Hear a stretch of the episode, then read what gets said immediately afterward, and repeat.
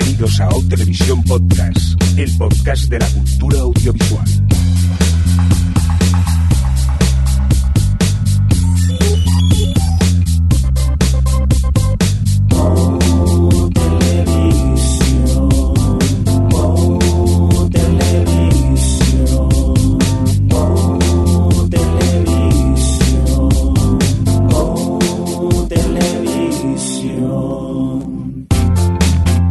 Tal? Bienvenidos, bienvenidas al Verónica Mars, pe- perdón, digo al OTV Podcast, eh, en esta nueva edición que empezamos hoy, la S0 algo y la E0 algo, que ahora no lo encuentro. Ah, sí, hombre, sí, la S08E13 correspondiente a nuestro número 179, eh, el OTV, y estamos aquí mm, con ganas ya, como quien dice, de acabar porque queremos irnos a ver la, la peli de Verónica Mars, ¿no, Adri? A long time ago. Sí, es en plan, no quiero hacer podcast. Hoy me iría a ver la película Verónica Mars sin pasar por la casilla del podcast. No, en serio.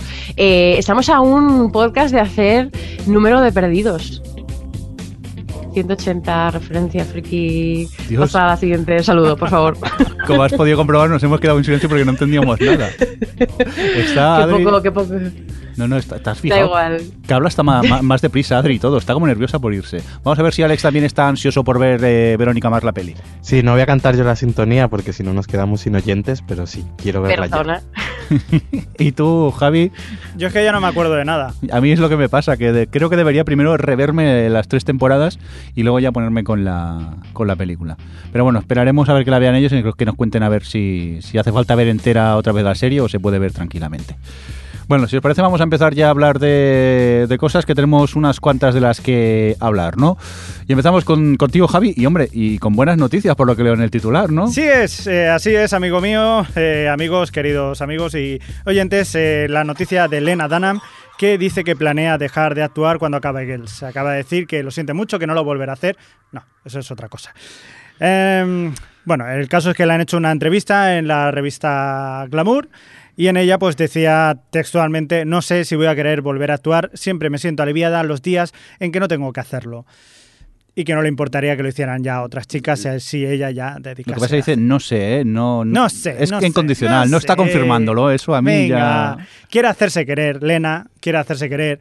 Desde aquí, pues eh, una parte de, de O Televisión te decimos, pues no pasa nada, ¿sabes? Que si quiere dejar de actuar. Misoginia, No, misoginia. No, no, no, no, no, no, a ver, cuidado, no es misoginia, ¿eh? ¿Qué pasa? Que como sus tetas no son bonitas, Y no dale, quieres que salga en que yo no he pantalla, visto ¿no? la- que yo no he visto la- la- las tetas, es que no he seguido con la serie. Pero viste el piloto, al menos... a- Sí, Pues ya las viste entonces. desde el principio. no me acuerdo de las tetas de Elena Dunham. Yo Ah. simplemente que no me gusta y ya está, y está sobrevalorada. No es misoginia, hombre. A mí me gustó una noticia que no está en el guion, pero que puso en uno de los comentarios Alex sobre Le- Lena Dunham, ¿no? Sí, eh, es que esto ya viene largo, lo de sus problemas con la actuación, porque en su momento ella iba a participar en la miniserie Mildred Pierce, esa que hizo Kate Winslet para HBO, y la despidieron por no saber actuar. O sea que tela. Muy bien. Luego dice que ya se ha cogido un profesor y que ha mejorado, pero eso también, seguramente el personaje de, de Hannah en, en Girl se debe parecer bastante a ella. Dios. Entonces ya me da pánico conocerla personalmente, como quien dice. Pero bueno, vamos a continuar con más buenas noticias. Y en ese caso lo vamos a hacer con eh, noticias sobre Juego de Tronos, ¿no, Adri? Pues sí, porque, bueno, eh, uno de los grandes miedos que tienen los seguidores de Juego de Tronos es que, claro, George Martin es muy lento escribiendo, los libros no salen, la serie sigue avanzando y llegará un momento en el que la serie alcanzará a, la- al- a los libros.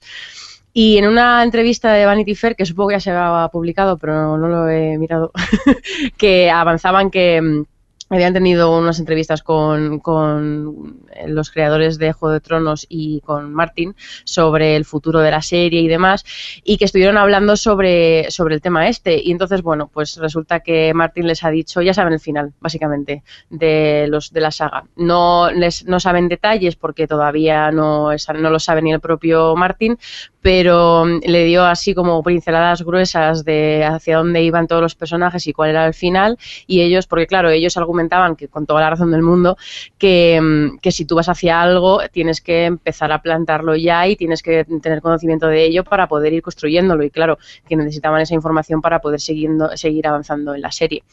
Y luego también con respecto al futuro de Juego de Tronos, comentaban que ellos eh, no querían alargar la serie solo por el hecho de, que, de que pueden, que mm, la historia es la que es y que no querían ir más allá de siete u ocho temporadas. Así que bueno, está bien saber que tenemos ahí un, un punto final y que y ver que ellos están eh, muy centrados en, en, seguir por buen camino la serie y seguir construyéndola hacia el final a pesar de que eh, pues eso Martín vaya a su ritmo así con tranquilidad. Hombre, yo... a ver esto va a pasar un poco como, como yo creo que sucede con los animes. Cuando un anime llega adapta un manga y este manga eh, pues hay un punto en el que le alcanzan y ya tienen que un poco decir bueno pues ya vamos nosotros así nuestra historia por un lado y tú por la otra Martín le habrá dado una serie de, pues eso, básicamente donde acaba cada uno. Y yo creo que ellos ya con los cambios que están incluyendo ahora ya empiezan un poco pues ir a por su lado. También porque eh, en el, el, final de la serie tiene que llegar mucho más rápido ya, eh, simplemente por espacio, porque si quedan, realmente quedan bueno, sin contar la cuarta, otras tres temporadas más, van a tener que ser mucho más ligeros que los libros, porque si no, no necesitarían diez temporadas.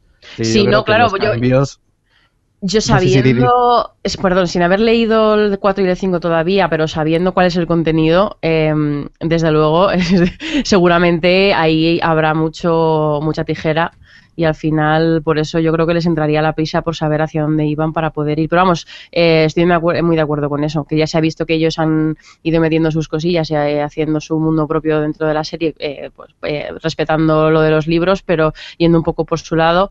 Pero bueno, con, la diferencia con, que en, con otro, con los mangas, que es lo que comenta, bueno, con los animes, por lo menos en este caso, tienen al, al escritor, vamos, autor de la saga que les puede ir diciendo por dónde van las cosas a medida Sí, pero a mí me sorprende me sorprende que se lo diga porque, en cierto modo, viendo el ritmo que escribe, la serie va a reventarle el final del libro, porque va a llegar antes el final de la serie sí. que el final de los libros. O sea, de que por eso me sorprende que vaya a hacer que vaya a hacer lo mismo y no vaya a ser algo así como ve tú por tu lado y, nosotros, y yo por el mío.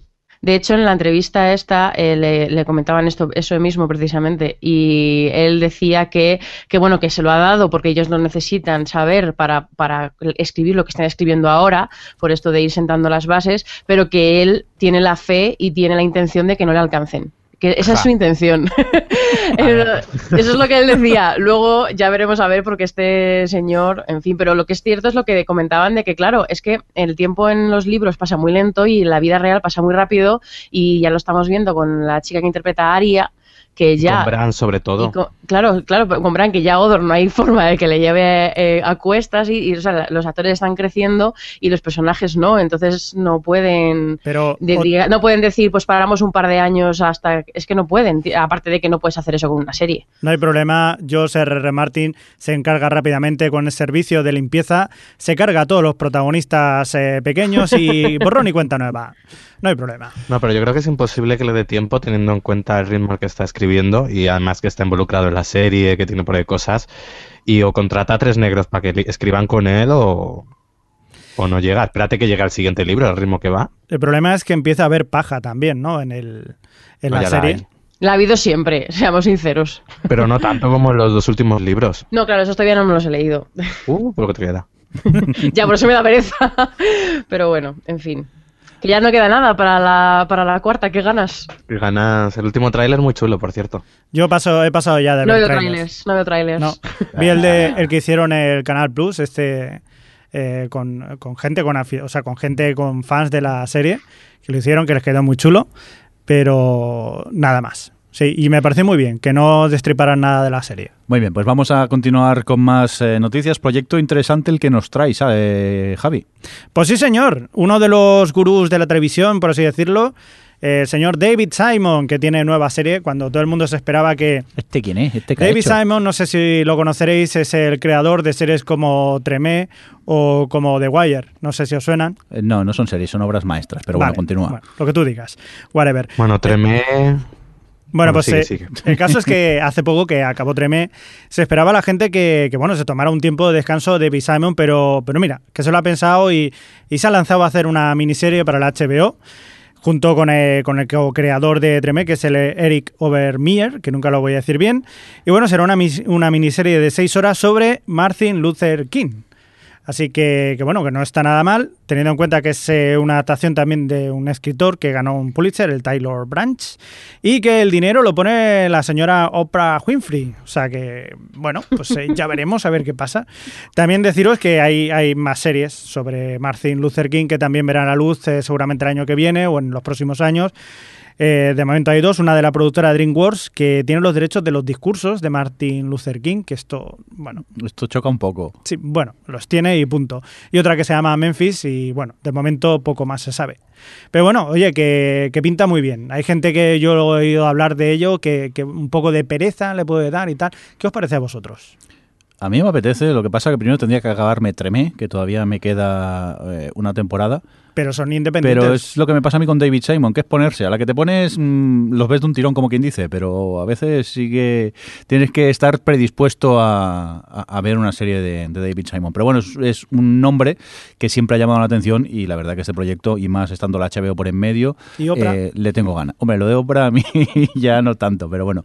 Eh, a ver, cuando salga a la luz tendremos que, verla y poder opinar de ella. No sé, el sector Madrid, ¿qué, qué os parece este proyecto? Sí, yo creo que realmente David Simon eh, debe ser el- casi el creador televisivo que más exige a sus espectadores. Es decir, porque el piloto de Tremé no es que sea fácil de ver porque dura hora y media y, y tiene su peculiar ritmo, por decirlo de alguna manera. Y con The Wire es lo mismo, tienes que darle tu par de episodios, tres, para realmente entrar en lo que propone. Así que bueno, mm, no dudo que puede estar bien, pero que también exigirá Hombre, David, ponerse con ganas a verla. David Simon tiene esa gran frase que le dice que le, joda- que le jodan al espectador medio. O sea, Claro, claro. a partir de aquí ya sabemos a, a lo que nos exponemos, pero sí que es verdad que aunque sus pilotos quizás sean un poco densos y cuesten, a la que vas pillando el ritmo, para mí en las series de David Simon son, son como, como libros que me van contando tranquilamente y, y en sí eh, son como películas súper largas para entendernos. No sé si tú lo ves Sí, así. no, yo por ejemplo, Sí, No, yo creo que ya para mí The Wire es una de mis series favoritas, aunque suene a- ya es un tópico decir eso. Pero es que verdad. Los Soprano o Breaking Bad, pero, pero también es eso, creo que, que exige, exige al espectador. Javi. Pues eh, no, que a mí me parece también que puede ser una buena revisión, sobre todo mm, no tanto de la figura, sino como del discurso que tenía y Martin Luther King y, y ver cómo se ha traducido todo esto en, en- en los años, ¿no?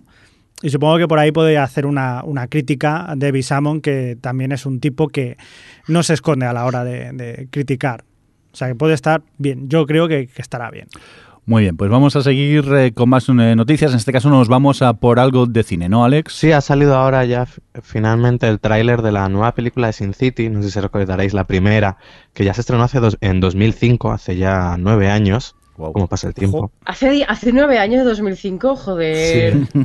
Pues Y- sí, recuerdo cuando viste vamos a Sin morir. City, No, han pasado ya nueve años. No puede ser porque Jessica Alba está igual. O sea, no, no, no me lo creo. Y nosotros también estamos, estamos igual de calvos, Javi. Sí, pero los calvos envejecen eh, más lentamente. Pues nada, aquí vuelve otra vez el mismo equipo de la primera parte a, con- a adaptar otra de las novelas gráficas de Frank Miller. En este caso es, eh, se llama A Dame to Kill, que vendría a ser, que bueno, en, en España se tradujo mal como moriría por ella, pero que viene a ser algo así como mataría una dama por la que mo- morir, no, por la que matar, perdón. Y bueno, eh, eh, ¿de qué trata? Pues es un poco esto, en, en las calles de Sin City hay un hombre que busca venganza y, y planea un ajuste de cuentas con una mujer, la Avalor, que es una como una fe fatal de estas tan propias de cine negro, Interpretada por Eva Green. por Eva Green. Y esto, en el reparto de esta película hay gente como Jessica Alba, eh, Mickey Rourke, y luego Joseph Gordon-Levitt, Juno Temple, Josh Brolin, Eva Green y Ray Liotta. ¿Y ¿Tenéis ganas de verla? A mí la primera reconozco que no me gustó mucho porque aunque sé que es parte de su estilo, eh, la excesiva voz en off que tenía, que te lo explicaba todo, es decir, eh, estoy cogiendo un vaso de agua, no hacía falta que te lo digas si lo estás viendo, me sacaba un poco de la película, pero es cierto que estilísticamente era muy, muy curiosa de ver, al igual que lo fue en su momento también 300, y bueno, a ver qué tal está esta segunda parte. Yo sí que tengo ganas de verla. Pues además, eh, sí, sí que es verdad que su estilo también es el estilo del, del cómic. Así que bueno, me parece que está muy bien. Yo, yo por lo menos la veré, luego ya, si un caso, ya la criticaré. positiva o negativamente, pero ganas sí que tengo de verla. A mí la verdad es que me da bastante igual, porque la primera no, no me gustó demasiado, vamos, sí, visualmente está chula y tal, pero la película me parece bastante random, o sea, quiero decir, de contenido, no, no me parece que sea un, especialmente una buena historia, un buen guion, un buen nada, no sé, me parece que más allá del, del aspecto visual no tiene mucho y ya una segunda parte, sobre todo después de haber visto 302, eh, no creo que me vaya a aportar demasiado tampoco, la verdad. Hombre, es cierto que a diferencia de 300, aquí sí está todo el equipo de la primera parte, o sea que si la Ya, primera bueno, te gustó, esta parece que irá un poco en la línea, la línea que por cierto se estrenará en Estados Unidos el 22 de agosto y aquí aún no se sabe. Venga, pues vamos a continuar con más eh, noticias de cine que nos traes, Alex. Pues Juan Antonio Bayona, que en principio había sido el encargado de dirigir la, la secuela de Guerra Mundial Z, ha, anunciado que antes de ponerse con esta película va a dirigir otra, un una adaptación de la novela un, un monstruo viene a verme, creo que se ha llamado en España, que es un film de terror que en principio iba a dirigir Alfonso Cuarón y que al final ha recaído, ha recaído en él el, pues el encargo. El libro parece ser que es eso, cuenta la, la, la relación entre un niño y un monstruo y una madre agonizante. Es una especie como de, de cuento de, de cuento para niños adulto, que yo tengo bastante curiosidad por leer, pero que aún no, aún no han conseguido el libro, porque siempre he ido a buscarlo, está agotado, o no lo tienen, así que no puedo decir mucho más sobre, sobre esta novela. Bueno, pues habrá que estar atentos a este proyecto de Juan Antonio Bayona. Yo quiero que también salga Chus Lampreave igual que en el anuncio de Quita Manchas, Quita Grasa, que ha hecho. ¿No lo habéis visto, el anuncio? Pues no, Javi, ya últimamente anuncios como que veo más bien cero. Pues ha hecho un anuncio, Juan Antonio Bayona, muy chulo, muy chulo, de un Quita Grasas y sale Chus Lampreave. Y también quiero que salga en su película, la Monster Call. Muy bien, Que venga. por cierto, Bayona eh, ha dirigido el piloto de, de una de las nuevas series de, de Showtime, eh, Penny Dreadful, Que tiene bastante buena pinta. Salió el tráiler hace un, hace un mes o por ahí. Es una Pinta. serie de terror con Josh Harnett, que tiene muy buena pinta. A Pues ver sí. qué sale de ahí. Sí, sí, sí, sí.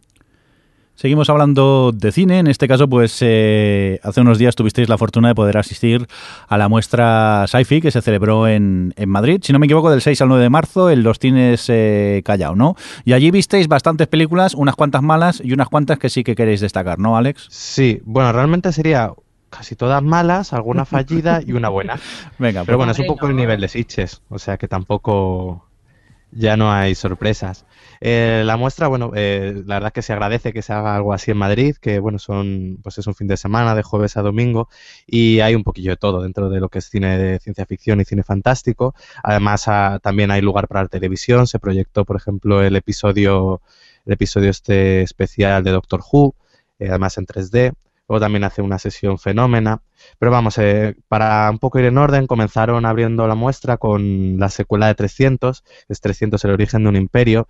Y bueno, pues aquí a diferencia de como comentábamos antes de Sin City, aquí Zack Snyder no, no vuelve a dirigir, se encarga otro tipo. Y la peli es bastante, bueno, fallida ni siquiera, es mala. Es mala directamente. A ver, es lo que hablábamos cuando estábamos viendo la peli. Es como yo creo que Snyder, que está en los créditos de guion, eh, que bueno, el guion no es que sea nada del otro No. jueves tampoco, estaban escribiendo el guion para de como secuela, precuela de lo anterior, pero realmente de lo anterior, y se dio cuenta de que ninguno de los actores querían, entonces hicieron un, un truño. Y, y esto es lo que nos han presentado. a ver, Sí, además yo creo que junto a eso le eh, estaría en esto y le dirían, oye, Zack Snyder, ¿quieres dirigir El Hombre de Acero? Y dijo, venga, vale, mejor eso que esto. Y, y es que, pues eso, la historia está mal contada, eh, tienes toda una introducción de casi 25 minutos narrada, si te están contando cosas todo el rato en vez de ver cómo suceden, y luego falla estrepitosamente en el protagonista. Que si en su momento en 300 eh, Leónidas, que era Gerard Butler, pues cons- tenía todo el carisma y tú te lo creías como líder, aquí al actor que nos han puesto de Temis, Temístocles, eh, es un don nadie que, que nada, sin sangre en la vena y sin nada. Lo único reseñable de la película sería la villana, eh, que es Eva Green. Eva Green, que hace de Artemisa una, pues, una mala malísima, que está muy divertida porque ella sí sabe la peli en la que está y decide pasárselo en grande. El resto, pues nada, las escenas de acción más rodadas, demasiada cámara lenta, eh, visualmente como ya no es la novedad de la primera película, tampoco impresiona, y más después de haber visto cuatro temporadas de Spartacus. Y No, y es que además en la, en la anterior la cámara lenta estaba bien utilizada para subrayar un poco la espectacularidad de la, de la acción, sobre todo de cuando se peleaban en plan cuerpo a cuerpo, tal, y que estaban bien rodadas las secuencias y además con la, la, cámara lenta pues se veía todo mejor, era como más espectacular. Aquí, entre la, cámara lenta te la ponen en momentos en los que es absurdo, que parece casi que estás viendo un episodio de estos de, de cómo, no sé cómo es el la, la serie esta que se dedica a poner cosas a cámara lenta todo el rato, pero en plan como cae una cuerda, como cae una lágrima, cosas así, y las secuencias de acción mal dirigidas. Entonces la cámara lenta pierde todo el sentido. Porque yo creo que más no es que haya, yo creo que hay el mismo nivel, pero, pero todo más coñazo. En plan, muérete ya y, y bueno, es que, en fin, es bastante anticlimático todo además. Y además Sí, ya volvemos sabes un poco a la... Di. que ya sabes lo que va a pasar, ¿no? O sea, también... Eso tú que sabes No, historia. es que la No, es una no es- presecuela, es una cosa rara. Ocurre un poco paralela Sí. a, a lo que se ve en 300. Pero bueno, ya digo que aquí volvemos un poco a la tradición de la muestra sci-fi de abrir con películas mierda. sí. Porque tuvimos que Es la tragarnos, maldición de sci-fi. sí, porque tuvimos que tragarnos, yo recuerdo cuando nos pusieron Watchmen, ya para ves. bajarse las venas, eh, o qué más nos han puesto malo ahí que Eh, John ah, Carter. John John Carter, Carter. bueno, bueno, bueno. Estáis, Eh, yo creo haciendo... que lo más decente que nos han puesto desde que vamos a la muestra eh, fue Oz, que por lo menos estaba entretenida. De Ay, de Crisis, de que Crisis. realmente conseguía lo que buscaba. cierto. Yo, Pero bueno, seguimos. Yo, Luego no- una de las yo, pelis- per- perdona, pero no sé por qué os habéis enrollado tanto si ya lo habéis dicho al principio. Dice, han dicho, comenta Adri, dice, eso eh, ya lo estuvimos hablando mientras veíamos la peli. O sea que muy interesante no era, pero vaya discurso. No, mientras. Bueno, en rea- realmente confiesa que estuvisteis haberlo hablando. hecho, porque en la, en la muestra sci-fi la gente habla y dice memeces todo el rato sin ningún tipo de consecuencia. Peor que Sitches. Ya, porque- No, peor. En Sitges la Eh. gente de vez en cuando de- aplaude, se ríe y tal, pero en momentos que vale, aquí es que no se callaban. Aquí es que el problema es que hay cuatro graciosetes que están todo el tiempo gritándole a la pantalla cosas. Y eso está bien, quiero decir, está bien, lo acepto cuando son películas que, son, que da para ello. Son películas que son malas o que son de películas de aplaudir, pues pues eso, ya habéis estado en Sitges, sabéis a lo que me refiero. El problema es que aquí les da igual la película. Les da igual que la película esté bien, esté mal, de qué vaya, qué rollo tenga. Les da igual. Van a gritar memeces y, y hacer comentarios cuando salen tetas todo el rato. Entonces eh, es bastante frustrante, porque hay películas que te saca mucho que esté alguien gritando a la pantalla eh, todo el rato. Muy bien, Pero bueno. entonces eh, 300 eh, la recomendáis muchísimo, ¿no? Todo, total. Si tú Y quieres 3D. coger 9 euros y tirarlos a la basura, No, dices, 12, "Bueno, 12, mira". en plan de Es 3D digital, estupendo, butaca VIP. Todo merece la pena. Pues yo voy a ir a verla. Vale, pues yo no, Bonico. Venga, seguimos con más películas que visteis en la muestra sci-fi. Pues Snowpiercer, que era muy esperada porque es la última película de Bong Joon-ho. Para quien no sepa qué es, situarle que es el director de, la, de The Host, la coreana, no esta luego americana que han hecho. Eh, y eso, bueno, de The Host o de Memories of Murder. Y bueno, esta nos cuenta un poco eh, una especie de futuro posapocalíptico en el que los pocos supervivientes que quedan conviven en un, en un tren. Y en este tren está un poco organizado por clases, desde la cola del tren, que están como la, podríamos decir, los desposeídos, la gente sin apenas, sin, sin nada, y conforme se va avanzando dentro del tren, pues va subiendo un poco la clase. Y nada, nos cuenta un poco una revuelta que sucede dentro de este tren, no voy a decir mucho más tampoco para no spoilear.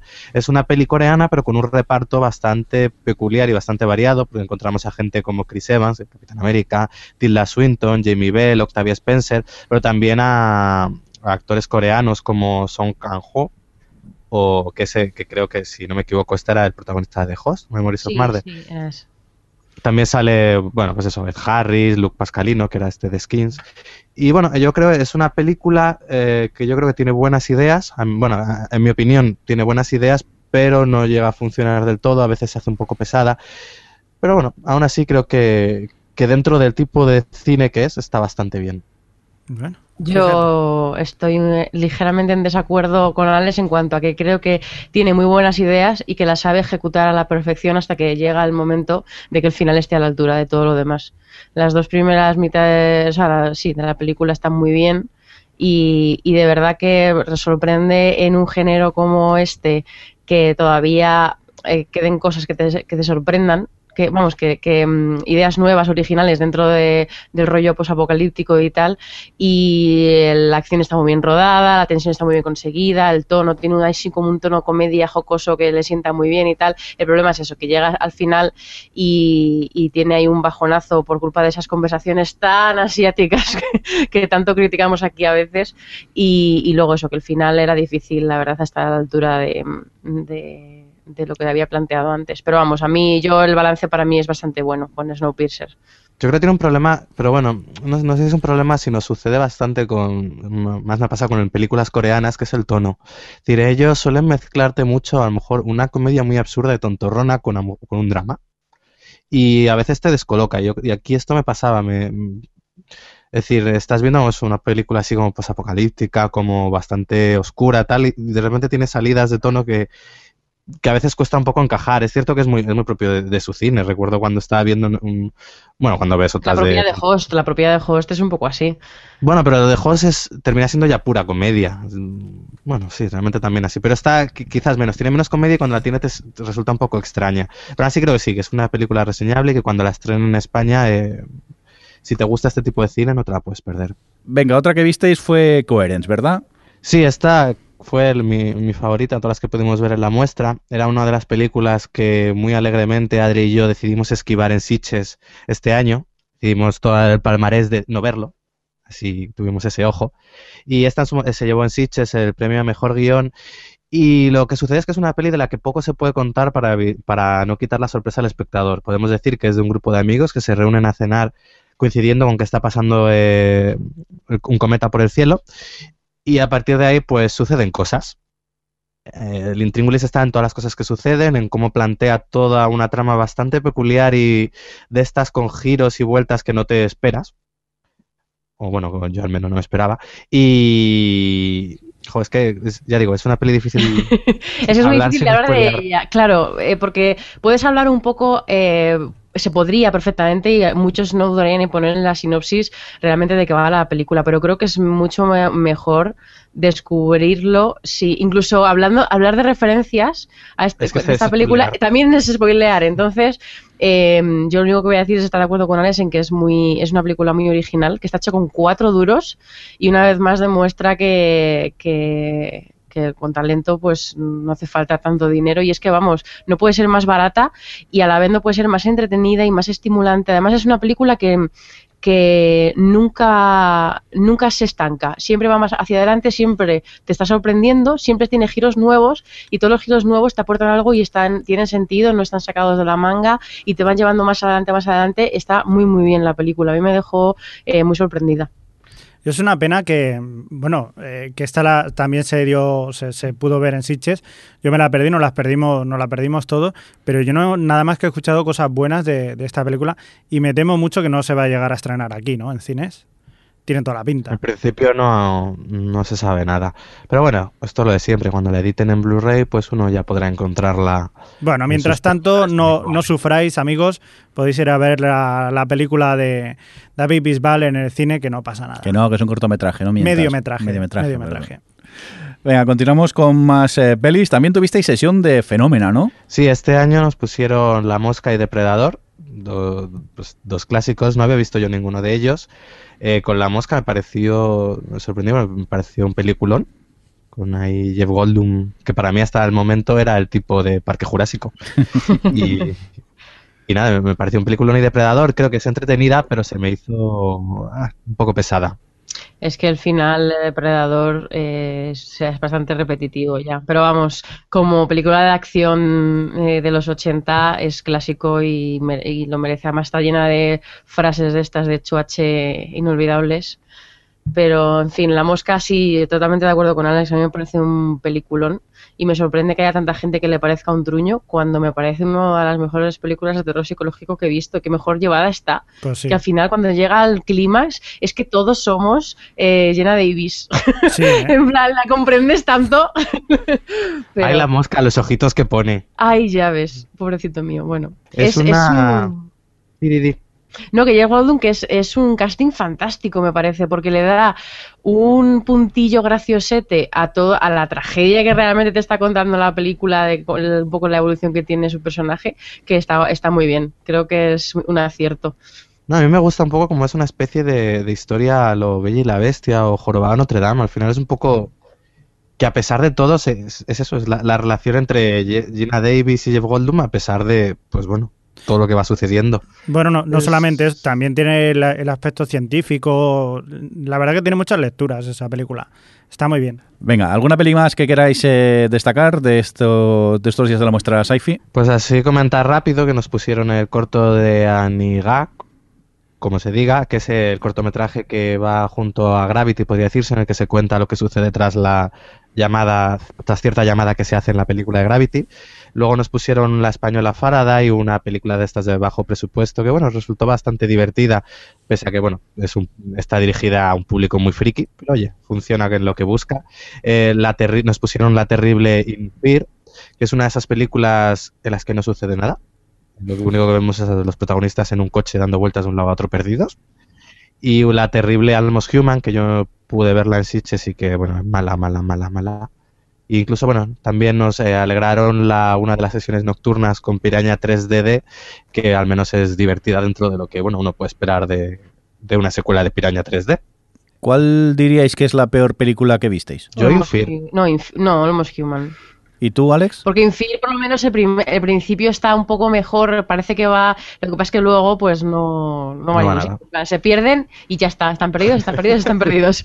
Pero, pero por lo menos Infier está bien, está rodada con un mínimo de tal, ¿sabes? Técnicamente y, y un poco así de eh, atmósfera y tal está un poco mejor que Almost Human, que es un despropósito y los actores ahí son para echarles de comer aparte. Y tú, Alex, habías dicho Infierno, ¿no? Sí, en fin. Vale, vale, es que se había cortado un pelín el, el- el Skype.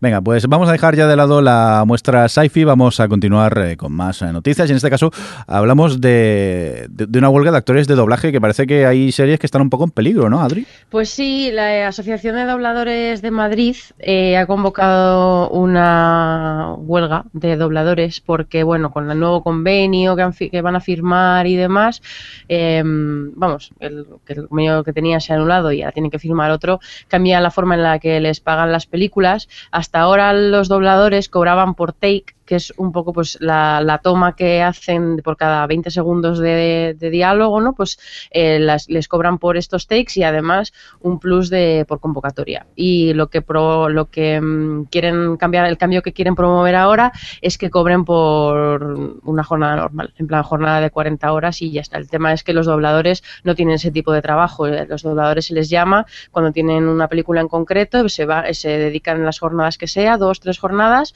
y los takes en cuestión y y luego ya pues estar a lo mejor una semana sin trabajar. Entonces no es para ellos no es factible eh, lo de las 40 horas semanales en el- en- con el trabajo que tiene y, y demás y bueno pues a- también les han bajado bueno en fin al final lo que ha pasado lo que está pasando con muchos sectores de que les están empeorando las condiciones laborales y se han puesto en huelga por ello en huelga indefinida por cierto. Qué pasa que claro eh, muchas de las series y películas que están por venir eh, están en peligro porque mm, eh, sobre todo en el caso de las series, que ahora las cadenas se dan tanta prisa por, por reducir, vamos, por emitirlas y reducir cuanto más posible en la distancia con Estados Unidos o, del, o con el país de donde vengan, eh, pues claro, esa, toda es- esa rapidez va a ser, bueno, no, no- no sé qué clase de servicios mínimos tendrán los dobladores, pero por ejemplo, cuando hablamos de, de mm, dobladores profesionales, que al final si escuchas las series hay 10 o 12 que se reparten la mayoría de los papeles,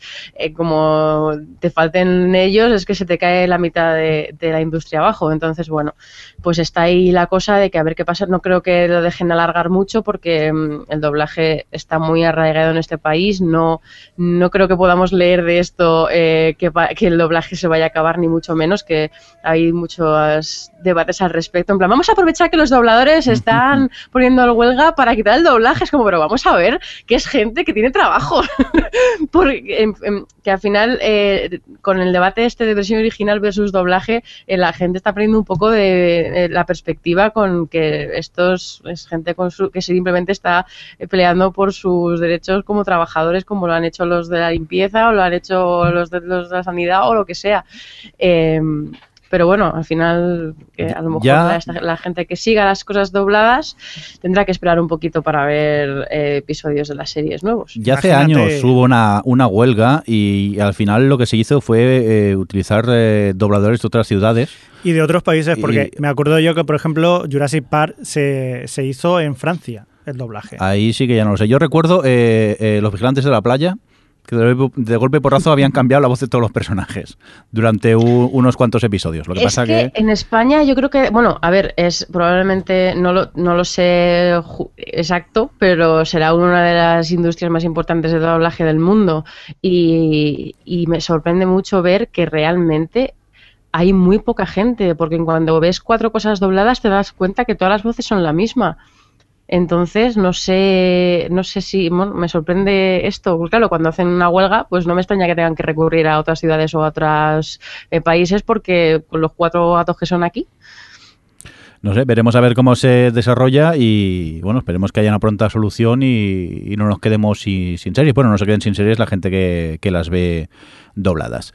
Venga, y vamos a continuar con más eh, noticias. Iba a decir noticias eh, de, de, tele, pero claro, tratándose de Amazon Originals, no sé si podemos aplicar ese término exactamente, porque eh, vale que sí, que lo vemos en la tele, pero también lo podemos ver en el ordenador. Y es que resulta que eh, me estoy liando y os cuento directamente lo que os quería decir. Amazon ha aprobado ya eh, cuatro pilotos de los que puso a modo de prueba para que la gente votase y se ha quedado con las producciones de Bosch, Transparent, Mozart in the Jungle y The After. Yo creo que de alguno ya hablamos, de Mozart in the Jungle, eh, Javi, ¿verdad que ya lo comentamos? Y, y The After.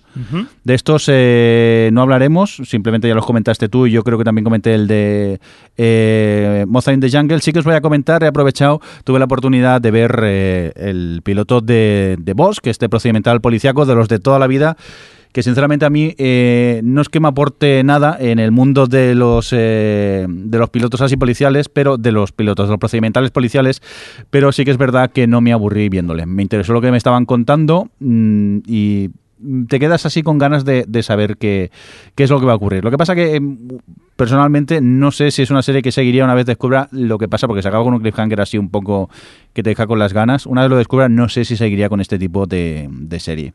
La otra que también tuve que ver la oportunidad de ver fue eh, la comedia o supuesta comedia Transparent, una comedia de estas eh, llamadas indie, que en pocas palabras para mí son esas típicas comedias modernas gafapastas que, a mí no me hacen gracia. Son el, piloto es un esperpento, el cual mm, no me reí en ningún momento, no acabé de comprender y me sorprendió mucho que, que le dieran una temporada completa. Mm, creo que vosotros, como no habéis visto ninguna de estas, no. Yo por lo, por lo que veo, eh, bueno, y he leído un poquillo, parece que al final han dado con, eh, de forma lógica, luz verde a los pilotos que un poco más van a dar que hablar. A las series, porque The After es una serie de estas high concept, a lo perdidos, por decir algo, que pues eso, que puede arrastrar mucha gente hablando de ella. Dicen que Transparent es eso, esta marciana que también va a dar que hablar, lo mismo un poquillo que la de que la de Mozart. Y bueno, y la de Boss, dentro de lo que cabe, va un poco en la línea de las series policíacas que ahora se llevan, que son una temporada eh, siguiendo un caso. Es decir, dentro del cabezo también, pues con The Killing, con la Forbidden, The Bridge, Broen, es un poco lo que también ahora mismo está triunfando. Así que parecen apuestas un poco que vayan a, dar que hablar y, buscando un poco seguir el efecto Netflix este de, de impactar y conseguir así nuevos suscriptores. Bueno, habrá que seguir viéndolas un poco a ver cómo evolucionan una vez ya estén eh, rodadas las, las series. Vamos a continuar con más eh, noticias. Eh, vamos a ponernos cómodos porque ahora Adri nos va a contar un poco cómo está el, el, tema de las series. no, iba a decir estamos a final de temporada, no, todavía nos queda un poco, pero bueno, ya empezamos a ver un poco las que han sido renovadas, las canceladas, las que están un poco dudosas. Cuéntanos, Adri, nos ponemos cómodos y, y nos cuentas. A ver, ¿cómo está el tema? Os cuento, pues vamos a empezar por la CBS porque es la que más reciente ha dado, ha renovado a un montón de sus series. Eh, que bueno, no es ninguna novedad porque al final es lo que hablamos siempre, que a CBS le funciona todo pues, por defecto. Lo veréis en cuanto diga la lista de renovadas y posibles renovadas y tal. Pero bueno, así en plan, en super chorro, diré que han renovado eh, Bang Theory, de eh, Two Broke Girls, The Miles, Mertes Criminales, NCIS y NCIS Los Ángeles, Blue Bloods, Hawaii Five-O, que yo flipo con esta serie, sí, cuando no- ¿quién la ve? ¿Quién ve esta serie? Bueno, en fin. El otro Eh, día, el otro día estaba en casa de mi padre que la estaba viendo y por un momento pensé que era un capítulo de Perdidos. Porque entre que está en Hawái, salía el, eh, eh, el que hacía de Lost, el que hacía también de... mm, El, actor asiaco- asiático. Coreano, el- El coreano, perdón. Y luego no, no sé quién más también de la serie. Hubo un momento que digo, esto es perdido. Hasta le pregunté a mi padre, ¿qué hacéis viendo Perdidos? Y dice, no, no, si es la de Hawái 5-0. Pero bueno, hace parecer que hay gente que la ve, por lo visto. Sí, parece. eh, también han renovado Person of Interest, Mikey Molly, CSI, Elementary, The Good Wife, que Bien. estaba ahí, ahí, y al final han renovado, y Mom. Hemos pasado muy por alto Mikey Molly, ¿eh? Yo pensaba que esta temporada, que esta serie la habían cancelado en su primera temporada y ¿cuántas lleva ya? Que vaya, lleva, yo creo que esta es la tercera o la cuarta, por lo menos ya. Me sorprende, me sorprende. Alex, perdona, querías ¿Me decir algo. Alex? No, que The Big Bang Theory la han renovado por tres años. Sí, Y ¡Qué que si os gusta la serie, canto a los dientes. A lo mejor Adri tendría que empezar a ¿qué verla o algo. Deberías empezar a verla, Adri. Las pasando. primeras temporadas eran divertidas, ¿eh? Bueno, eh, de CBS eh, está cancelada ya Sí. We Are Men. Bueno, una pregunta. que- um, ¿Qué ha pasado con The Crazy Ones? Espera, espera. Ah. No te adelantes. No, anticipación. Eh, esto, We Are Men eh, está cancelada y como conocía vuestra madre, pues se acaba este año. No es que esté cancelada, pero se acaba este año. Y luego de las que me quedan, que son muy pocas, eh, están dos de las nuevas que son Host- Hostages y Intelligence, que están al borde de la cancelación. Y vamos, que probablemente no sobrevivan. Y esta las que- es, cancelada segura, no la veía ni. Sí, sí, sí, y Intelligence lo mismo, por eso, pero todavía no, no se sabe, o sea, todavía no está confirmado, pero vamos, que es cancelación asegurada. Y quedan en el aire eh, The Crazy Ones, que tiene mala pinta, Alex, desgraciadamente. Oh. The Mentalist, que también tiene mala pinta, sobre todo teniendo en cuenta lo- la cantidad de series que ha renovado CBS y que las, las audiencias están un poco ahí ahí. No sé si tendrán ya un final grabado, si lo tienen, eh, y sobre todo que este año ya habían dado cierre al gran villano de, de Mentalist, no me parecía ninguna tontería que se acabase ya después de tantos años. Y luego Dos Hombres y Medio, que no se sabe tampoco qué va a pasar, pero probablemente la renueven. ¿Pero por qué?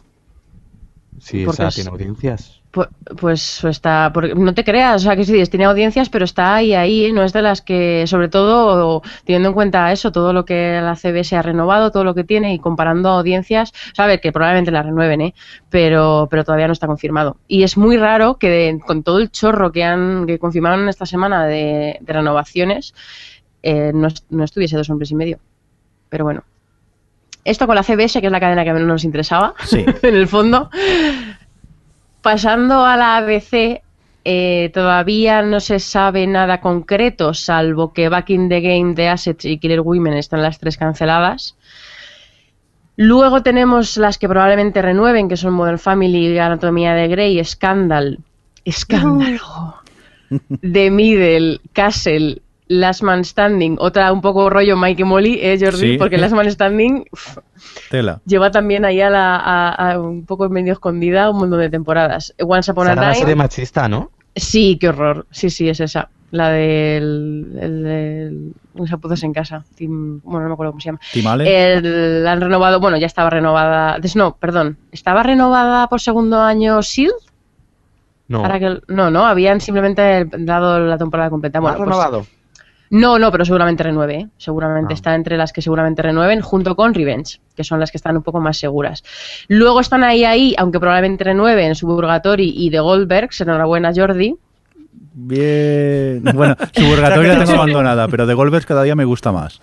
No, lo digo, pues sí, sí, lo decía por The Goldbergs. Sí, Y luego tenemos entre las que probablemente cancelen, está el spin-off de Once Upon a Time, el de In Wonderland, The Neighbors, que está ahí, ahí un poco peligrando, Nashville, que también está peligrando, Superfan Night, Trophy Wife, que son todas estas nuevas que seguramente se caigan, como Mi- Mixology, em, Betrayal, y luego Mind Games, que es la nueva de Kyle Gillen, que nosotros siempre hablamos aquí muy bien de Awake, que ha hecho, no no sé si habéis tenido oportunidad de ver Mind Games, pero, ah, bueno, luego vamos a hablar de ella. Si la has visto tú, sí. Vale. Sí, vale, Venga. pues luego hablamos de ella. Que también está ahí, ahí, probablemente sea cancelada. y creo que no se olvida nada. Ah, sí, eh, Resurrection, que es el estreno más reciente de, de ABC, ha tenido muy buen estreno. Claro, solo tiene un capítulo, no podemos decir, pero ha sido lo me- el mejor estreno de mid-season en dos años. Así que muy mal tiene que ir para que no tire para adelante, sobre todo que con los capítulos que va a tener tampoco puedes testar demasiado audiencia. Y eso es un poco lo que... De momento no os he visto así llorar demasiado por ninguna serie. Supongo que salvo con The Crazy Ones.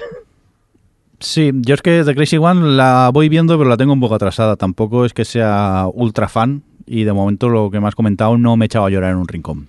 Luego la NBC, que ya se sepa seguro, está de Blacklist, que está renovada, y Parks and Recreation, que no es oficial, pero eh, su, creo que fue su productor ejecutivo, tal, dijo que les habían renovado, así como de Strangis, así que probablemente renueve oficialmente.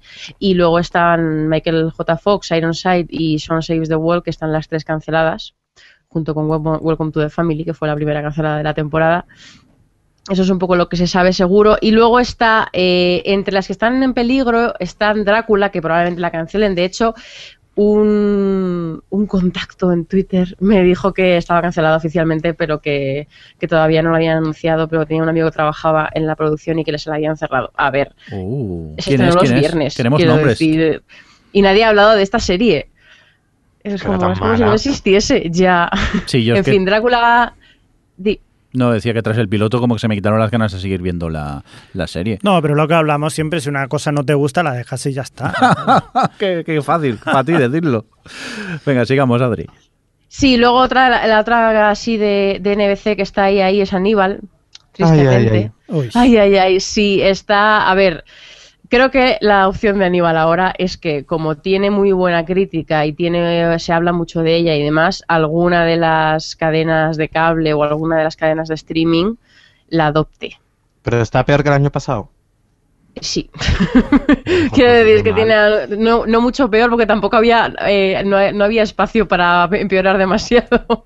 Prefiero, es una serie que ya la han colocado los viernes, o sea que tampoco creo que quiera mucho de ella. No, por eso que está los viernes, tiene una audiencia bastante... Ya, pero a ver, la comparas con Grimm, que es eh, serie de los viernes y que dentro del, del día que es, pues eh, va, a ca- va a renovar seguro porque hace muy buena audiencia para ese día y Aníbal aún así. Es que estamos hablando de una serie muy difícil que además su público objetivo los viernes es que no lo sé.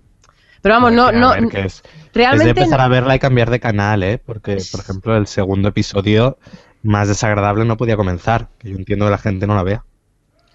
Yo, si, si- te soy sincera, creo que Aníbal tiene muchas posibilidades de renovar. eh, si no en NBC, en NBC haciendo acuerdo con alguien. En plan, como cuando renovaron Friday Night Lights haciendo acuerdo con DirecTV. Ahora que hay tantas cadenas eh, haciendo ficción y demás, a lo mejor en una coproducción, se habla tanto de Aníbal que yo creo que mm, si son listos tendremos tercera temporada. Pero no sé si es mi wishful thinking, pero en fin. Oye, bueno, y que la deben vender bien internacionalmente. Sí, por eso que yo creo que es, teniendo en cuenta muchas cosas, eh, aunque la mayoría de gente la plantea como cancelada, si entra alguien, otro agente en el juego, podemos por ahí. Oye, aprovechando que estáis hablando de, de Aníbal, la estáis viendo, ¿no? Sí. Y, Sí, sí, sí. ¿Y qué tal, Javi? Mm, La verdad que eh, empieza la primera temporada, o sea, la- el primer capítulo empieza ya con una cosa que va a pasar eh, hacia el final. Entonces ya te descoloca un poco, aunque la escena es muy chula, también hay que decirlo, y sigue siendo tan macabra como, como el- el- la primera temporada. O sea, a mí me ha gustado mucho. De Sí. momento lo que lleva, muy bien. Porque el segundo episodio veo que os ha marcado a muchos, ¿no? Leyendo Twitter, Alex. Daba cosica. O sea, yo- ya hay un momento, Sí, que es verdad, da que, que yo, mira que, que estoy acostumbrado a ver películas de terror y tal, pero era estar viéndolo y estar eh, sintiendo el dolor. Dolor, siento dolor. Pues sí, Aún así, el- el mejor momento de ese episodio fue, bueno, el mejor momento, cuando vemos a Aníbal cocinarse una pierna y tú vas viendo desde que coge la pierna y la corta tranquilamente hasta que se la sirve en un plato. Cuando se la sirve es que parece apetitosa. sí, sí, Yo no sé totalmente. esa serie, ¿eh? Tú ves la pierna y dices, mira, que me la comía. Ya cocinada, claro. Ya tengo la excusa para no ver la serie. Como estoy a dieta, no la quiero ver, no sea que me entre hambre. Ya. Es, yo creo que es la mejor campaña pro vegetarianos que se ha hecho en mucho tiempo en, en la tele, sí. No, creo que, la, que se ha planteado bien la segunda temporada. Bueno, como ya se veía tras el final de la primera, ha cambiado la dinámica de los personajes y creo que están en un punto muy interesante. Y y lo que tenemos por ver creo que va, va a estar a la altura de lo que vimos en su primer año. Bueno, pues eh, TNBC, Sí. ¿Qué más me queda por decir? Bueno, no- eh, las que probablemente renueven, aparte de las que ya he mencionado de Blacklist y, y Parks, que están oficial, las dos de Chicago, Chicago PD, Chicago Fire, que yo creo que tú veías alguna de estas, ¿no, Jordi? No, vi el piloto de Chicago PD y me gustó, Ah. lo que pasa es que no he tenido tiempo para seguir con ella de momento. Bueno, pues también renovarán probablemente Ley y Orden Unidad de Víctimas Especiales. Dos de las comedias nuevas que han ido muy bien, la de Grown Up Fisher y About a Boy, también tienen buenas posibilidades. Y luego están ahí, ahí, que no se sabe muy bien qué va a pasar con ellas, Revolution Parenthood, Community, que bueno, ya que han llegado a cinco, que lleguen a seis, o sea, no sé. Es, Community es una serie que, que, mm, para mí es una incógnita con lo que respecta a las renovaciones y las audiencias. Y luego Grimm, que bueno, que está ahí en el aire, pero es bastante probable que, que renueve, porque va muy bien los viernes. Muy bien, pues vamos a por otra cadena. ¿Con cuál nos vamos ahora, Adri? Fox tiene muchas de las series ya renovadas, ha renovado Glee, Los Simpson, Sleepy Que un momento, Hollow. pero lo de Glee Sí. ha sido la peor jugada que han hecho en mucho tiempo porque se ha hundido eh, absolutamente en audiencias. Sí. Renovada para otro año. Sí, ha pasado alguna vez de que, que el renuevan con como muy prematuramente y luego la serie se les hunde y pasa esto, pero bueno, probablemente la, la próxima sema- eh, temporada de Glee sea la última. Ya. De todas formas, ya Glee ha tenido como muchas. ¿Cuántas temporadas lleva? Creo que es la quinta, ¿puede ser? Quinta o sexta, no lo sé, pero vamos, que ahora mismo está hundidísima. Luego también, bueno, las, las de animación están todas renovadas, Los Simpson, Bob's Burgers, em. American Dad no, porque se acaba en Fox y se va a pasar a TBS, si no estoy Sí, sí, equivocada. se va para Em, TBS. Vale. Padre de Familia no está renovada oficialmente, pero renovará probablemente. Y luego también están Bones, que bueno, aguanta ahí los viernes, y New Girl. De las nuevas ha renovado Brooklyn Nine-Nine, que a mí esto me congratula muchísimo porque la verdad es que me disfruto un montón de, de la- de esta comedia. De Que le tiene Following que dar- está- Le tiene que dar las gracias al Globo de Oro que ganó. Porque Sí, porque la audiencia es. Bueno, no, no iba.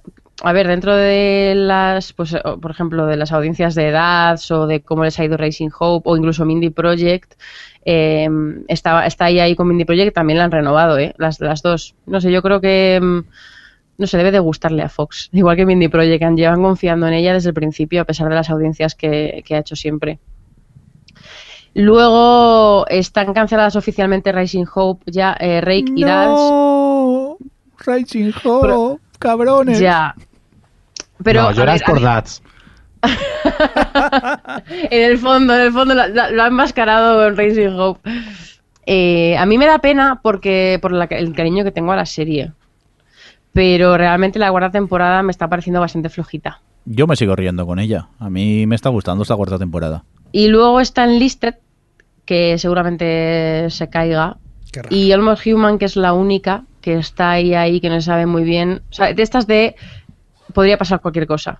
En plan, podría renovar o podría no renovar. Pero. Pero tiene mala pinta, sinceramente. y ya acabando con la CW, eh, oficialmente renovadas están Arrow, Vampire Bien. Diaries, Supernatural, The Originals y Rain. ¿Quién nos lo iba a decir a nosotros lo de Rain? que nos reíamos como bellacos cuando, cuando sabíamos de que iba el piloto y tal. Eh, luego está cancelada, bueno, no está cancelada, es el final de Nikita, esa serie que siempre defenderá aquí Alex, ¿no? Hombre, y es defendible, no es como defender, yo qué sé, Rain. Era una serie decente. Yo he visto la me primera temporada y me gustó, la verdad, que estaba muy bien. No he seguido con ella, pero son buenas series de acción. sí. ¿eh? Eh, Beauty and the Beast y The Carrie Diary seguramente cancelen. Luego están ahí, ahí, eh, Heart of Dixie, que probablemente renueve. Jordi, tranquilo, no te, no te preocupes. Ya no la veo, pero bien. Eh, la nueva serie favorita de Ale es Star Crossed. y, y de Tomorrow People, que están ahí también. Tomorrow People, anda que yo también. Que están ahí, ahí, que no. Y luego falta de 100, que yo supongo que estas tres que están ahí, ahí, como que no sabe qué va a pasar con ellas, influirá también cómo vaya el estreno de, de, de, de 100. Que yo creo, yo pensaba que ya se había estrenado y mirándolo hoy, no. No, ¿Cuándo la se estrena? Ah. Ah, no sé qué día de la semana que viene. Sí, yo creo que de esas tres series, básicamente verán la que tenga más audiencia, se quedarán con ella y las otras dos a la basura. Sí, No porque básicamente. tienen que hacer hueco para, para el año que viene, porque dentro de los números de la CW, este año ha sido muy bueno para ellos. Les han funcionado bastante bien unas cuantas series. Porque Sí, de se les han mantenido otras, sí, les ha ido bien. Pero además tienen un- van a hacer un spin-off de Supernatural, o spin-off de Arrow. Vamos, estando un original. Y bueno, eso es un poco lo que tenemos con las networks. Que CW ya es una, seguramente no sabremos nada de las que están en el aire hasta los upfronts, porque tendrán que darle un poco de tiempo de, de emisión a Starcrossed y a The 100 para, para poder decidir. Muy bien, pues vamos a continuar con más eh, televisión y es momento para que hablemos un poco de True Detective, ¿no, Alex? Pues sí, ya se ha terminado esta miniserie, por- podemos decir, eh, protagonizada por Matthew McConaughey y, y- y este hombre, ¿cómo se llama? Woody, Harrelson. Woody Harrelson. Y vamos, ha dado muchísimo que hablar, curiosamente, ha sido una serie solo de ocho capítulos y ha dejado y ha incendiado un poco la red con montones de teorías y análisis sobre ella, en el que se ha llegado un poco a, podemos decir, al nivel de perdidos a la hora de coger todos los detalles que había y an- sobreanalizarlos de, de cara un poco a descubrir un, un poco todo. Yo creo que eso eh, que era una serie que también se ha prestado un poco a ello, pues, eh, iba dejando muchas pistas y tal, pero que se la ha sobredimensionado un poco desde ese punto de vista. Hmm. Creo que es, es una es muy muy buena serie, está muy bien dirigida, muy bien escrita, muy bien interpretada. Parece ser una serie que ha llegado para todos aquellos que buscaban un poco el relevo a la nueva gran serie americana tras The Wire, de, eh, Los Soprano o Breaking Bad. Y bueno, yo creo que se ha, se ha hablado demasiado bien de ella muy pronto, hasta que no ha- la gente en el cuarto episodio ya la estaba poniendo de super obra maestra, cuando al menos dale tiempo a acabar, no vaya a ser que luego te decepciones. Eh, ya terminada, puede, yo creo que sí que ha, que ha conseguido, que ha construido muy bien todo el misterio, ha sabido resolverlo en condiciones pese a no cumplir, yo creo que expectativas de toda aquella gente que empezó a, ver más de lo que ahí había. Y al final, dentro de lo cabe, se ha convertido, era un poco el retrato de sus dos policías protagonistas, la relación que entre ellos había y un poco como este caso, pues, pues les lleva de un punto a otro, podemos decir, para no entrar en spoilers. Eh, ¿Qué os ha parecido a vosotros? A mí, yo he de decir que al final mm, reconozco que es una gran serie, es lo que decías tú, está muy bien hecha, está muy bien dirigida, pero yo me acabé aburriendo, eh, principalmente porque me costó mucho empatizar con los protagonistas, con los dos policías, sobre todo con el personaje de Matthew McConaughey, y, y cada vez eh, me iba aburriendo más viéndola. Como eran ocho episodios, dije, quiero verla, ver cómo acaba, pero sí que es verdad que entre que no empatizaba, tanto hype que había, que yo no acababa de, de- de conectar con la serie, me fui aburriendo bastante. Y sí, vi el final y me quedé bastante igual. Creo que Javi sí que la disfrutaste, ¿no? Yo sí, a mí me gustó, la verdad que me gustó bastante, pero sí que es verdad que mm, a partir quizás del cuarto, del quinto capítulo, ya o sea, se, se vuelve como más terrenal, por así decirlo, ya no entra tanto las teorías eh, de estas eh, teorías de las cuerdas y todas estas cosas que tenía Matthew McConaughey. Y bueno, pues eh, sí, o sea, verdaderamente ahí deja, acaba siendo una, una serie policíaca que no deja de ser desde el principio, ¿no? pero también esa mezcla de filosofía o como quieras llamarlo, pues te está bien. A mí me ha gustado de todas formas, pero bueno, que al final quizás sí que es verdad que no, no qui- quizás no sea para tanto, pero aún así está genial. A mí El me verdadero es- misterio de True Detective es porque decís McConaughey. Porque no sabemos hablar. Yo no sé inglés, yo lo he dicho muchas veces. ¿Cómo se, cómo se dice? ¿Cómo, cómo lo llamas tú? No, no, no sé. No, Matthew, ¿le llamas por el nombre? Macona-. Yo sí, yo Ma- Matt. Maconejo. Yo digo, yo Matt. Mati. Mati, le llama más. También. No, que yo creo que es eso, que la serie, como ha dicho Crespo, hacia el último tramo se vuelve más terrenal y es justo cuando estaba todo el mundo con sus teorías sobre, pues eso, como hacía referencias a Lovecraft a- y, demás bueno, todo esto del terror cósmico y tal, a la gente, yo no sé qué esperaba para el final, cuando dentro de lo que cabe es una investigación bastante, no, no inventa nada dentro de lo que televisivamente ya hemos visto.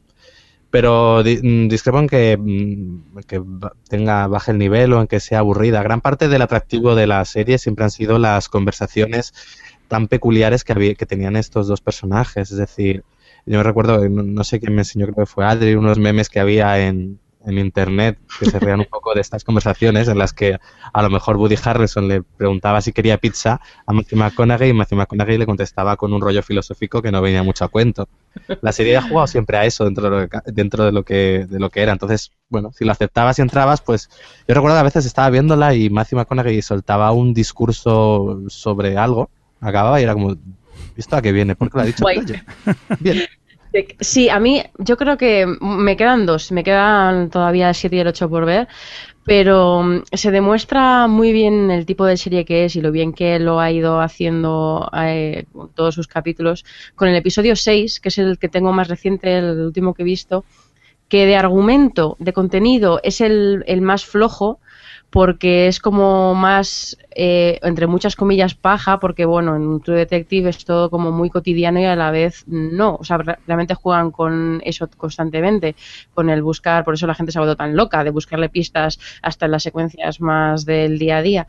Y en, incluso en el capítulo 6, que es el más flojo en cuanto a lo que se Em, a lo que ocurre dentro del capítulo, cómo se va desvelando lo que ocurre hacia el final, em, estás pegado a la pantalla, porque es la forma que tiene de contarte las cosas, lo que, lo que comentáis de los discursos y las conversaciones entre ellos dos, es que ya es todo el aspecto visual, es, es que al final está, True Detective está tan está como atada con lacito hasta con guindilla hasta en último hasta en cualquier momento de, la serie sin importar lo que esté ocurriendo. Y yo por eso a mí la verdad es que me atrapa mucho aunque ya con el sexto había alguna cosa que me chirriaba en cuanto a, mm, en cuanto al caso que no puedo decir porque es spoiler.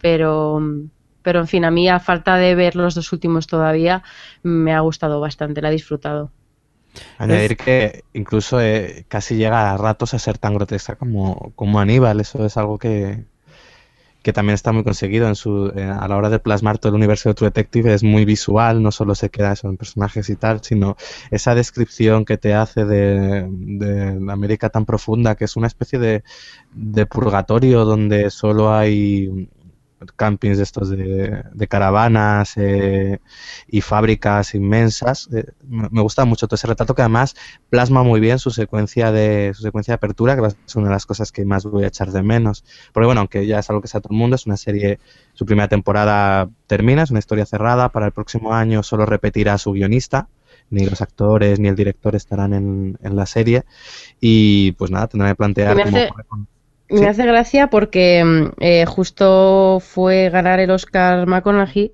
y, y, los titulares, la gente, algunos medios se pusieron en plan Matthew McConaughey abandona True Detective después de ganar el Oscar.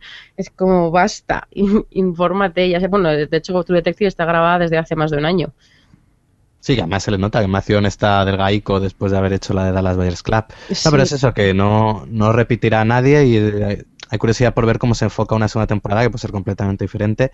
Y sobre todo, eh, una de las cosas que mucho he visto se ha jugado en Twitter es saber cuál es la nueva pareja protagonista. Claro. Hablaban de las, de las hermanas Mara, ¿no? De la Rooney y Kate Mara. Ah, sería una mala opción. No sé, es que yo he visto tantos montajes y tantas fotos cachondeo que ya no sé qué, creerme. También salían los morancos, creo. o sea que Twitter hay mucho cachondeo. Pero hay por ahí artículos interesantes en los que en los que mm, proponen versiones, eh, opciones reales y las argumentan de por qué podrían encajar en una serie con un tono como es el de True Detective.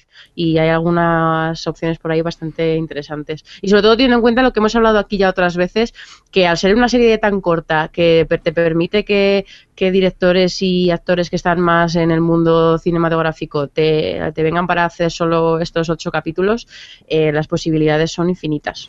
¿Creéis? Pues lo de Matthew es como, ¿quieres ganar un Oscar? Vente a True Detective. Claro que bueno, a ver, totalmente le ha hecho toda la campaña. Sí, eso, eso se iba a preguntar. ¿Creéis que, que puede que con esto haya gente, actores, sobre todo de, de, Hollywood, que se apunten al carro de las series? Hombre, ya lo están haciendo, ya llevan, ya hemos hablado de ello, ya desde hace un año, par de años, ya se está viendo como, sobre todo más en el apartado todavía eh, más técnico de directores, de guionistas y demás, los actores que se pasan a televisión ahora todavía siguen siendo gente que no les dan muchos papeles en cine, empezando por Matthew McConaughey, que hasta hace nada pues tenía ahí papelillos, tal, pero no, no, era, mm, no era estrella en el sentido respetado, tal, ha sido en los últimos, el último año en el que de repente lo ha petado del todo, y eh, True Detective incluido. Pero no veo a, yo qué sé, Brad Pitt o no sabría decir ahora qué otra estrella se negase a hacer televisión, pero No gente tiene que no que hace, alguien eso. gente que no le hace falta, eh, o sea, gente que, le- que no, o sea, sí, hay gente que no, del cine que no le hace falta mm, protagonizar televisión. Ya cobran una millonada de dinero por hacer, por trabajar tres meses. No, Tengo gente como, por ejemplo, Kevin Spacey en House of Cards, que dices, es que en cine ahora ya no hacía nada. Claro. Ahí- mira, estaba, estaba en los Oscar otra vez, era como, vuelves, estás en la conversación y oye, Bueno, es el efecto goma de las series. Venga, pues eh, de finales de, de temporadas, bueno, nos vamos ahora a hablar de pilotos.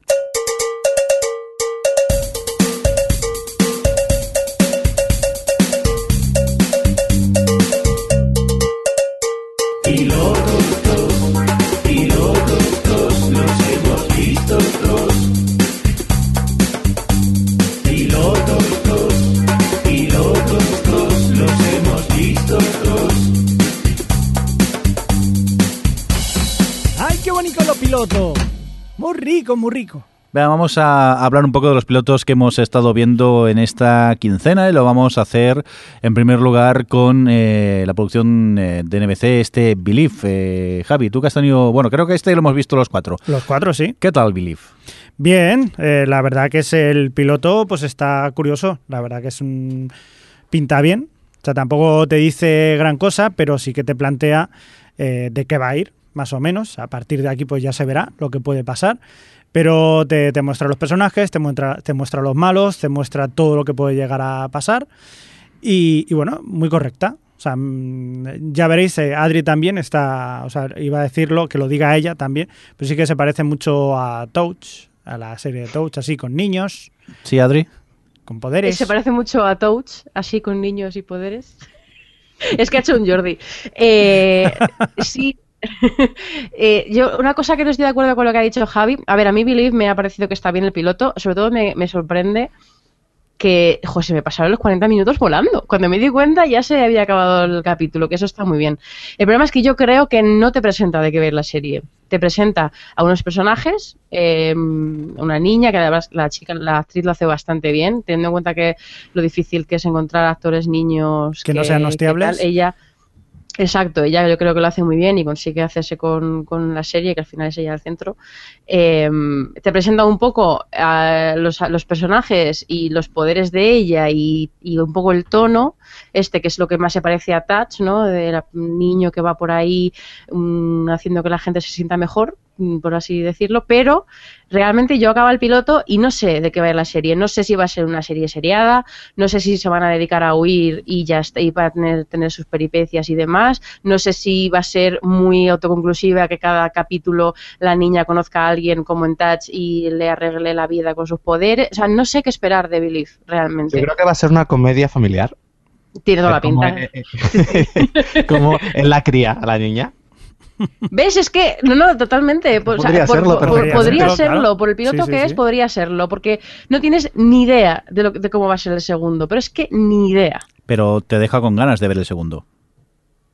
Te deja con, con curiosidad de ver hacia dónde va y porque, bueno, eso, el, el primer capítulo se pasa tan rápido y tiene momentos así eh, que están bien, que, que en- eso tiene eso a su favor, pero como tu- hubiese tenido un pequeño detalle que no hubiese funcionado, en plan, que no se hubiese hecho tan entretenida o que la niña fuese tal, o que no lo, o sea, es que se te, se te caía, porque es que yo acabé y dije, vale, pues no sé de qué va Believe realmente. O sea, sé de qué va de una niña que tiene, realmente tampoco sé de qué va, no lo sé.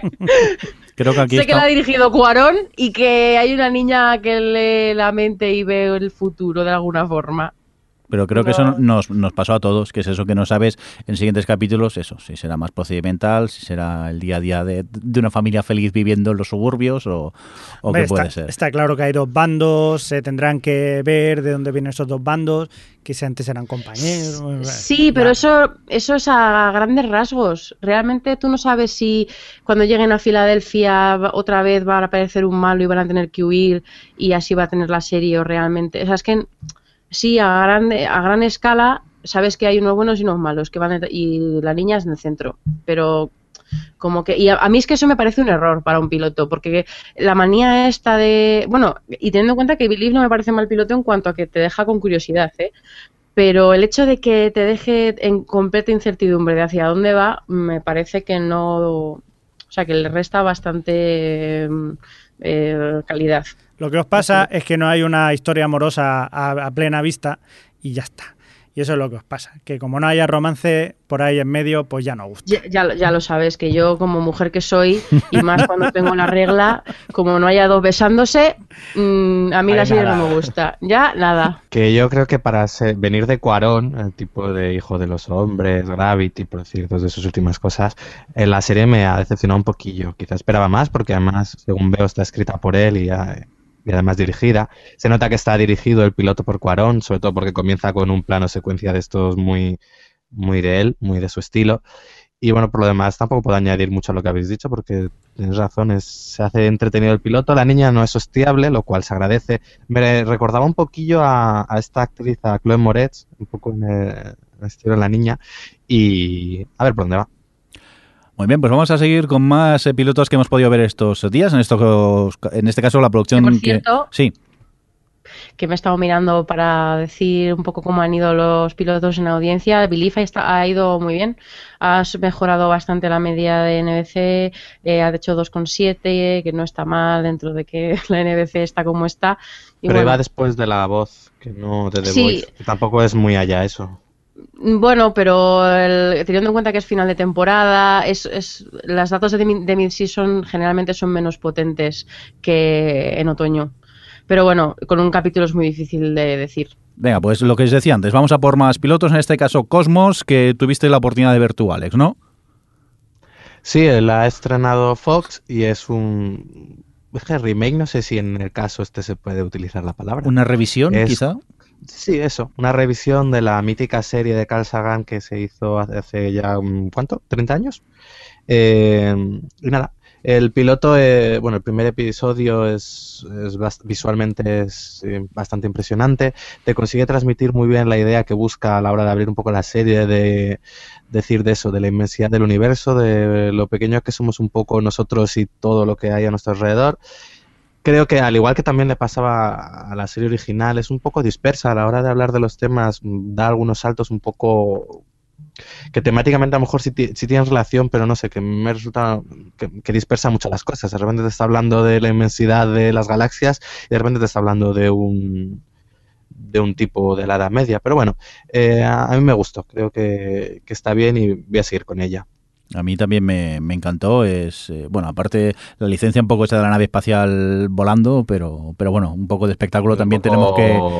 Chapucero. Sí, pero bueno, que a mí eh, de reconocer el principio es totalmente hipnótico, ¿eh? Yo aquello que empezó y, y te quedas pegado a la pantalla y, y- y no puedes dejar de, de mirarla. Tengo muchas ganas de ver los siguientes y es lo que comentabas tú también, que que te, te muestran lo grande que llega a ser el universo, que se acaba el, el episodio y te sientes como minúsculo e insignificante como ser humano. Pero mm, aparte de eso, que ya os digo, es una manera de, contarte, eh, de explicarte la ciencia muy, muy amena, que, te sientas y, disfrutas de lo que estás contando, ¿no? de lo que te están contando. No es aquello eh, aburrido y, y- y denso que puede llegar a hacer que te aburras y, cambies de canal. En este caso, eh, ya os digo, totalmente hipnotizado por, por la serie y con muchas ganas de, ver el, el siguiente. De este tenemos audiencias también, Adri. Sí, em, Cosmos, a ver, ha ido bastante bien. eh, ha hecho una estrategia eh, curiosa que yo no había leído hasta ahora en Estados Unidos, lo que no quiere decir que no se hubiese hecho. Eh, y es el, el estreno simultáneo, que es algo que se llevaron a España, que lo han hecho ya con un par de series, lo hicieron con El Príncipe y lo han hecho con algún programa y tal. lo de el grupo audiovisual estrenar simultáneamente un programa en todas sus cadenas del grupo. Y en este caso, Fox lo ha hecho con Cosmos y lo estrenó Aparte de, Fox, eh, lo puso en FX, que me sorprende un montón, en, National Geographic, en Fox Sports 1 y 2, en Nat Geo, que dices, eh, o sea, básicamente anula totalmente la segregación de audiencia, porque es que no pueden ser canales más distintos unos de los otros y te están poniendo en todos el mismo programa. Pero bueno, con la audiencia así acumulada, hizo casi 9 millones de espectadores, que está bastante bien para un programa como es Cosmos, y, y un 2,9 en Demos, y solo contando Fox eh, hizo 2,1 y 6 millones de espectadores y, tal, la verdad es que la, la estrategia de estrenarlo esto en 10 en diez cadenas distintas me ha sorprendido muchísimo. Supongo que porque saben que Cosmos es algo muy o sea, a, priori puede ser algo muy de nicho y han querido atraer cuanto más espectador potencial posible con esto. Y teniendo en cuenta eso, el tipo de programa que es, está bastante bien la audiencia y se prevén que haya unos 40 millones de espectadores globales en el estreno internacional. Pues entre ellos estarán también los espectadores españoles porque el grupo A3 Media lo ha comprado los derechos y también se emitirán abierto, así que eh, lo podremos ver doblado si no hay huelga de dobladores. y a ver si lo ponen una hora decente y no a las 4 de la mañana en Neox o algún canal de, estos. Vamos a continuar con más series pilotos que hemos visto. Este de CW, que no sé cómo se pronuncia, Alex, mm, ¿qué tal? Me ha dicho Adri que lo pronuncia así, Star Crossed. Star Crosset. Vale. Star Crosset. Crosset, o sea, lo has amirindado. Muy bien. ¿Qué tal este Star Crosset? Pues malo. A ver. ya está, siguiente. Eso puede decir. Esta serie de la CW es un poco... Qué, horror tengo que decir. Esto es como una especie de Romeo y Julieta, pero con aliens y estudiantes eh, de instituto. Eh, bueno, pues es eso. Eh, previsible el piloto más no poder, nivel esto que lo ves a miles de kilómetros, todo lo que va a suceder. Pero también, eh, conforme. Porque luego he sido viéndola, no sé muy bien por qué. Ya voy por el cuarto episodio. y el W es eh, enfermizo y malsano. Luego decís de mí. Eh, pues me recuerda, al verla, más que a una serie de CW, por el camino por el que ha cogido, a la típica serie malilla del canal Sci-Fi. Y me parece que va más por ahí, más que por el. Que bueno, también tiene sus cosas de romance y tal. Pero es eso, es una serie malilla de ciencia ficción. Curioso ahora que el canal que CW haya tirado por ahí con esta y con la próxima de 100. Pero vamos, que, no perdéis nada si no la veis. Recordar una cosa y es que eh, Starcross er, era una serie española que se iba a llamar Oxígeno pero aquí al final no tiró para adelante, era, la, tenía los derechos para, vamos, le iba a emitir en un principio de 5 y al final, eh, pues nada, se quedaron Isla Producciones con ella y la consiguieron vender a CBS. Iba en un principio a llamarse Oxígeno, eh, bueno, Oxygen en CBS y al final se quedó en CW con este cambio de nombre y tal que ha ido... CBS de coger un proyecto, darse cuenta que es malo y pasárselo a CW. Total. Como con Ringer. con Ringer, sí, sí. Y nada, en fin, en la audiencia en, la línea de, de CW, 0,4 en demos, que es bastante flojilla, aunque más que otras de las series que tiene el CW, que ya es decir. Como y que también la estrenaron en, en, plenos Juegos Olímpicos de Invierno, cuando todo el mundo se va de parón, ellos van y estrenan una serie. normal. Sí, también lo hicieron Fox con sus series que las siguió emitiendo, es algo que yo no entendí. Porque, o sea, todas las, todas, todas las series pararon y, en Fox y en CW hicieron estas cosas. Pero bueno, eh, en fin, veremos qué pasa con Starcross. Ya hemos dicho que dependerá un poco de cómo vaya también la, otros estrenos.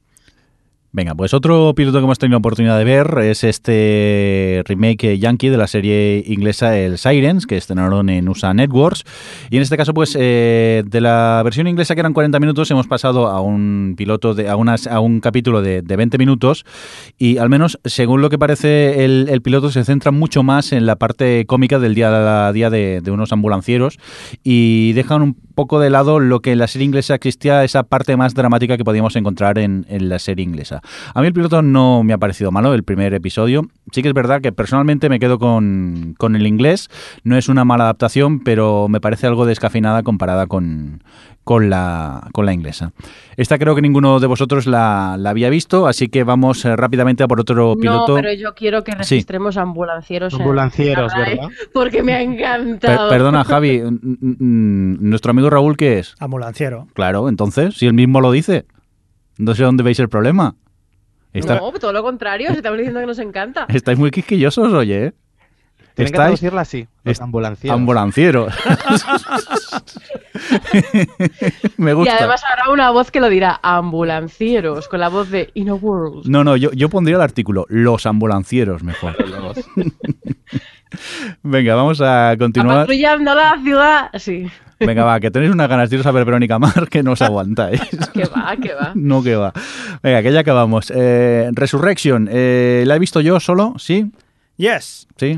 Vale, muy bien. Pues nada, eh, la Resurrection está Los Revenidos versión yankee, que resulta que no tiene nada que ver con la original, bueno, con la francesa, el de Revenants. Estaba mirando la Wikipedia y descubrí que es una serie basada en un libro de, llamado The Returned de James Mott. Y la verdad que a mí el piloto me apesta muchísimo a la, a la francesa. Mientras estoy viéndola, mientras la estaba viendo, no podía dejar de pensar que eh, en la serie francesa. Porque el piloto no está mal, pero eh, me ocurre con, con- con- la francesa que es que necesitas saber más, quieres saber qué es lo que está pasando, porque claro, a ver, la situación es, es para, para pensártelo, es, eh, bueno, supongo que ya os lo hemos contado mil veces, pero es eso, eh, son, son muertos, que gente que ha fallecido, que, que vuelven a, a la vida y entran en casa como, hola, ¿qué tal? ¿Qué hay para cenar? Como si no hubiera pasado nada. Y bueno, la verdad que me dejó con ganas de seguir viendo más. El piloto no es un mal piloto, se está bien rodado. Omar Epps, su protagonista, bueno, uno de sus protagonistas, hasta me cae simpático cuando en House no, no podía con él. Omar Epps, madre Sí. mía. Sí, sí.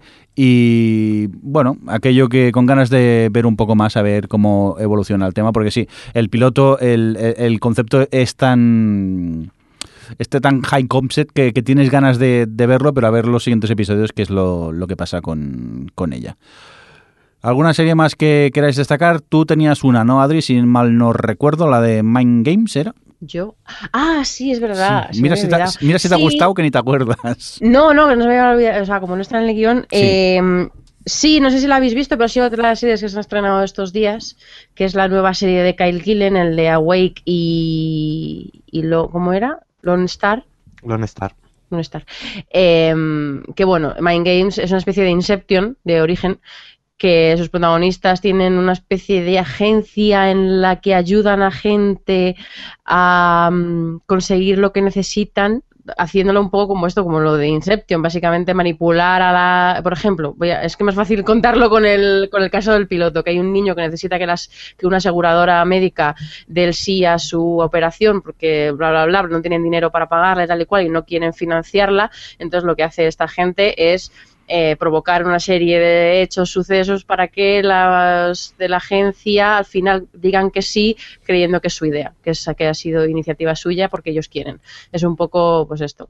Y es y no, no, no, no funciona, no ha ido muy bien y no me extraña porque ya como concepto está bastante pillado por, por, por los pelos porque cada quien se ha querido ir a hacer algo más convencional, hacer un procedimental en el que, bueno, pues cada capítulo, he visto tres episodios, cada episodio tiene un caso diferente y no los, los casos no, no funcionan, no tienen mucho interés por sí mismos, eh, no me gusta nada este, mm, ay, se me ha ido la cabeza el, el cancelaseries, uno de los cancelaseries oficiales que es uno de los protagonistas. Slater, Slater, este, Slater. Slater, sí. No me parece que funcione bien en, el- en la serie. El primer capítulo es muy irritante por el, el personaje del, del que un poco i- diseña todas las acciones estas, es como un genio y es como muy, habla mucho, muy rápido, eh, es como muy histérico y en el, prim- en el primer capítulo era insoportable, luego menos mal que se relaja un poquito, pero en general eh, no funciona el conjunto de la serie, la verdad, porque eso es muy de casos y los casos en sí no funcionan y lo poco que te dan los de los personajes te llama la atención, pero como es precisamente eso, muy poco, pues no me hace como querer seguir la serie. Y además, eso que ha ido bastante mal en audiencias, entonces no, no como no tiene mucho futuro, no creo que la siga. No sé si alguno la habéis visto. Pues no. Ni me enteré que la habían estrenado y, y tras lo que cuentas, pues muchas ganas de, de verlo como que no, como que no tengo. Yo tenía ganas por Guy Gillen porque, bueno, Awake me gustó mucho, Star Cross, los dos capítulos que vimos también estaban muy bien. Lone Ranger. y, Lone Ranger. y tenía buena, buena pinta, vamos, me llamaba la atención el concepto de la serie, pero no... Pero no. Directamente parece ser que no te convenció. Bueno, pues si os parece nos vamos a despedir porque estamos como histéricos por irnos a ver la peli de Verónica Mars. Así que, Adri, a- adiós, hasta dentro de 15 días. Venga, adiós, venga, venga, adiós. Lo mismo para ti, Alex, que vaya muy bien, hasta dentro de 15 días. Hasta luego. Hasta luego, este ya ha hecho la maleta y se ha ido. Javi, que nos oímos en 15 días. Igualmente. Y nada, recibir un cordial saludo también de quien nos acompañó con vosotros, el señor Bindo. Adiós. Adiós. Adiós. O Televisión Podcast, el podcast de la cultura audiovisual.